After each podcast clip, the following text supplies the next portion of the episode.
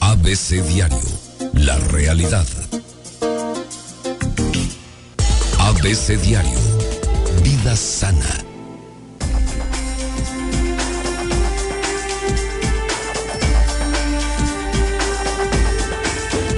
La doctora Irma Quintanilla, buen viernes, buen fin de semana también.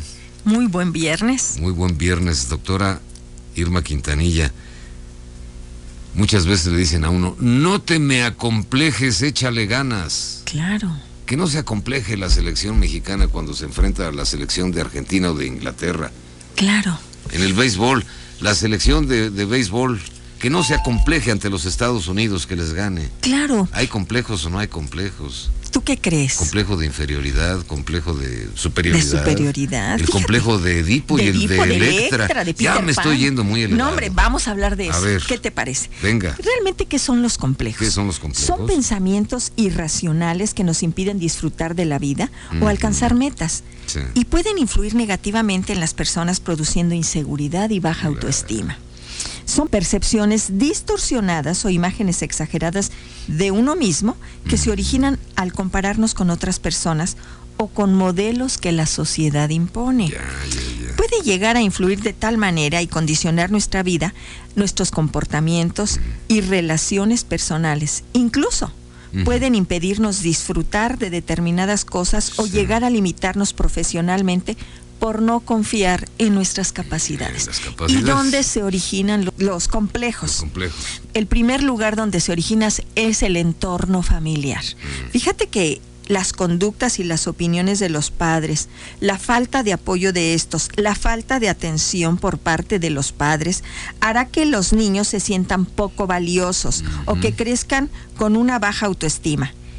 Es de verdad en la familia donde las personas tienen que sentirse queridas, valoradas, aceptadas, respetadas, para que puedan desarrollar una personalidad firme y decidida. La función estructuradora en donde se, se construye la personalidad antes de los seis años, que va de cero a seis años, y que tiene mucho que ver con lo que aprenden, con lo que se les da. Si tú le estás prestando atención, estás con tu niño, estás cimentando una sana autoestima. Una sana Y autoestima. desde ahí podemos empezar a creernos que no valemos, que no somos importantes. Otro de los aspectos es el entorno escolar. De verdad, la escuela influye enormemente en este aspecto.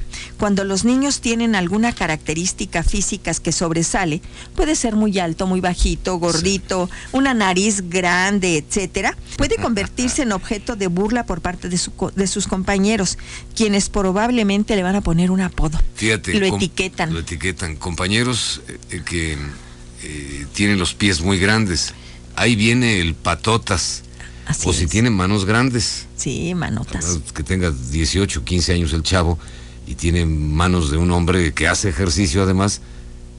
Y, y- y le dicen, ahí viene el manotas, Así es.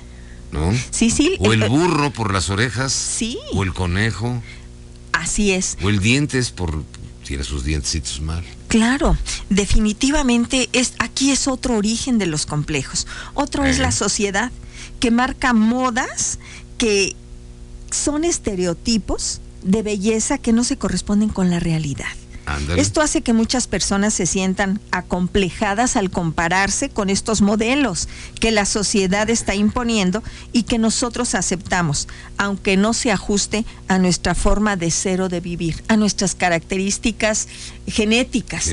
Y querer ser como otros. Que no soy güero. Sí, claro. Yo soy güero y voy metiño. Que no tengo, que no tengo los ojos azules y ahora los pupilentes. es la parte de la no aceptación. eso, sí. Hay muchos complejos. Hablemos de, de los que se presentan. El complejo de Edipo. Ándale. Este complejo se produce cuando el hombre compara a todas las mujeres con su madre. Es que mi madre era una santa y tú eres ta ta ta ta. Sí, entonces busca que su mujer, Sí. la que sea su mujer, se parezca a su madre y rechazará si así no lo Que es. el arroz le ¿Sí? salga como el que hacía mamá. Claro, cuando deja de ver eh, que no es semejante a su madre, entonces empieza un Es rechazo. un mandilón ese no, tipo. ¿eh? no, hombre, es, es una, es una eh, característica muy infantil Sí. de un no crecimiento. Sí, sí, sí. El complejo de Electra, que es la contraparte, en Ah. la que la mujer no logra encontrar al hombre apropiado. Está idolatrando a su padre y no ve a ningún hombre a la altura de este. ¿Qué tan frecuente será? Mi padre sí sabía hacer chambas de electricidad en la casa. Tú eres un inútil. Era- Tienes era- que hablarle al electricista. Sí. Si mi papá viviera, ya nos hubiera cambiado el foco. Qué fastidio tener una mujer así. O, un, o un hombre. O un así. hombre así en el caso de las mujeres. ¿Y qué tal el complejo de Peter Pan? ¿Qué tanto lo no tendremos? Fíjate, ¿Por lo sufren nariz, aquellas personas. No. Es el complejo Lo sufren político, aquellas ¿no? personas que no desean crecer Es el Pinocho. ni madurar. Son personas que no quieren enfrentarse a sus responsabilidades, que siempre quieren ser niños, que siempre Mira. quieren ser protegidos. Bueno. ¿Qué tal? ¿Y el de Blancanieves? Ay, complejo de Blancanieves. Claro. Desean ser el centro de atención No, y contar con la aprobación de los demás, pero en el fondo subyace un problema de autoestima, Ah. inseguridad y sensibilidad a las críticas. Quieren su príncipe, también como Blancanieves lo Quieren, tuvo, ¿no? quieren que todos los enanos las atiendan y las y sean el centro de Ya de no quieren enanos, quieren de un 80 para arriba. No, pero para ellas todos todos deben Ay, estar ay, en su entorno. Perdón por ¿Y el qué tal el complejo del patito feo? Complejo del patito feo? Claro, es el complejo más común y se corresponde con los complejos físicos de los que hablabas. Lo sufren personas que no están contentas con su aspecto físico y que suelen compararse continuamente con los demás, pensando que los demás son mejores que ellos. Un apodo que le... El político ahí viene. Sí. Porque es bien mentiroso. Clases dice que hace la tarea y no, se la fusila, la copia y le pusieron el político a mi compañero. Ah, sí. Yo le hubiera puesto el Pinocho, que es al que le crecía, ¿verdad, Pepe? La, la nariz. nariz ¿no? cuando Pinocho, decía mentiras. mentiras. Al muñeco de madera del Gepetto. Sí, sí, sí. Realmente podemos seguir hablando de muchos complejos, no nos dé el tiempo. Sin embargo, aquí vamos a dar herramientas cómo superar estos complejos. ¿Cómo le vamos a Hay que ver si tú identificas que tienes algún de estos problemas, que tienes dificultad para, para poder identificarte como un ser valioso. En primer lugar, lo más importante para superar este complejo es aprenderte a querer a ti mismo. Pero te das cuenta, doctora, perdón por la interrupción. Yo a lo mejor me siento muy sacale punta, muy acá. Pero yo no lo sé. Yo estoy actuando así. A lo mejor hasta que alguien me dice, oye, eres un presumido, ¿por qué te sientes que eres el mejor? Es un complejo, ¿no? De superioridad.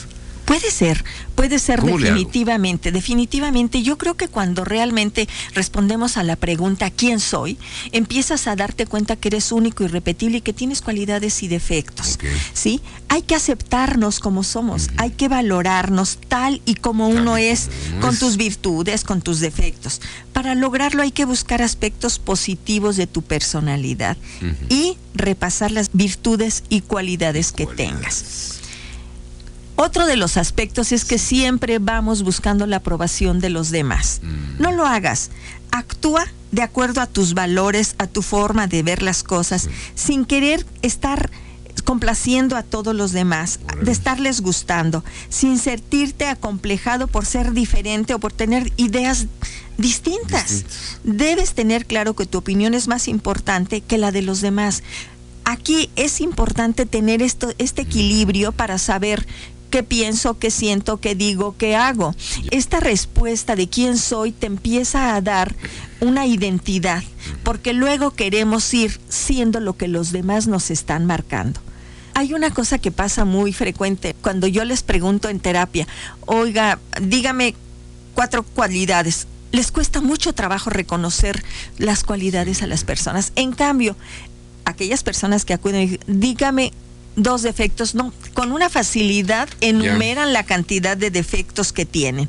Entonces aquí la invitación, no te lamentes en público de tus defectos o limitaciones. De esta forma lograrás que los demás te vean como tú lo estás haciendo, esa parte que no es tan positiva. Mírate qué cosas positivas tienes, no te autodesprecies ni infravalores. Piensa también que transmitimos lo que nosotros pensamos y sentimos sobre nosotros mismos. Confía en ti y en tus valores. No bases tu vida en apariencias externas y refuerza tu autoestima con pensamientos positivos que te llenen de seguridad y confianza. Valórate por lo que eres y no por lo que los demás digan de ti. Valórate por lo que eres y no por lo que tienes, porque viene mucho el ser y el tener. Y el tener. Entonces, si yo no tengo un auto, mm, Ya. ya me siento menos. Si, si mi compañero tiene el, el último celular de Mm. moda y yo, lo, yo no lo tengo, entonces empiezo a creerme que no soy importante, que, que no valgo. Entonces hay que rescatar el valor del ser y no del tener. Si no logramos todo esto, mi querido Sergio, de verdad es importante que busquen ayuda profesional, de tal manera que la gente logre empoderarse, es decir, que aprenda a basar su crecimiento, su poder en la responsabilidad de lo que piensa, dice, siente y hace. Por supuesto que se puede lograr.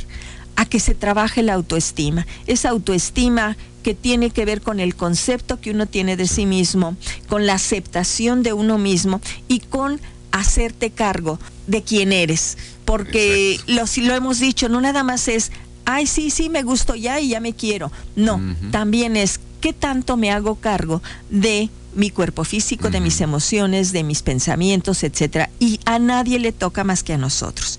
Y por supuesto, a tener esa flexibilidad en la que aceptamos que no somos perfectos, que tenemos Así cualidades, que tenemos defectos, que tenemos aciertos, que tenemos errores. Y desde ahí empezamos a vernos como realmente somos y a ser más equilibrados. Cuando tienes la capacidad de ver tu, todo tu potencial, por supuesto que no te achicas ante cualquier selección, que no te achicas ante cualquier personaje prepotente o popular, O popular. porque tú sabes tu real valor Sí. y desde ahí vas a poder actuar. Aquí la invitación es a los padres de familia, cimenten una autoestima sana. Sí. Porque se puede ir al otro extremo. Tú eres la octava maravilla, pero no le damos los, ele- los elementos. los elementos. Los- le estamos llenando un vacío en donde el chico, al salir de su entorno, va a sentir que sabe mucho, pero no hemos realmente cimentado Ya. de- desde su hogar, Desde su hogar. Esa, esa valía, esa responsabilidad, todo lo que el ser humano estructura desde la más temprana edad. Desde la más temprana edad. Hay que aprender a darles límites, hay que aprender a ponerles también esa frustración, porque el ser humano va a empezar a crecer desde ahí. Cuando tú le dices a un chico, esto no, empiezas a frustrarle, pero entonces Claro. va a empezar él a desarrollar, porque si le das todo, va a creer que lo merece todo. Y hay que aprender a que en la vida el crecimiento se va construyendo eh, con estas ayudas, Ayudas. pero también con el encuentro de uno mismo a través de todas sus potencialidades. ¿Cómo Bueno, ves, Sergio? Muy bien, doctora. Muy bien. ¿Qué que tantos comple- acomplejados tenemos alrededor? ¿Qué tantos acomplejados? No, bueno. Tarea difícil. No, es fácil. Está bien fácil. Gracias, doctora Irma Quintanilla. Te encontramos en. En mi página www.saludintegralvidayfamilia.com, en Facebook como DRA Irma Quintanilla o al 442-129-9838. Que disfruten de una excelente semana en Gracias. compañía de sus hijos, Gracias. disfrutando de su ser. Gracias, doctora Irma Quintanilla. Ya nos vamos, Pepe Gómez, porque gracias a Dios es viernes Último viernes del mes. del mes. A propósito. Chao.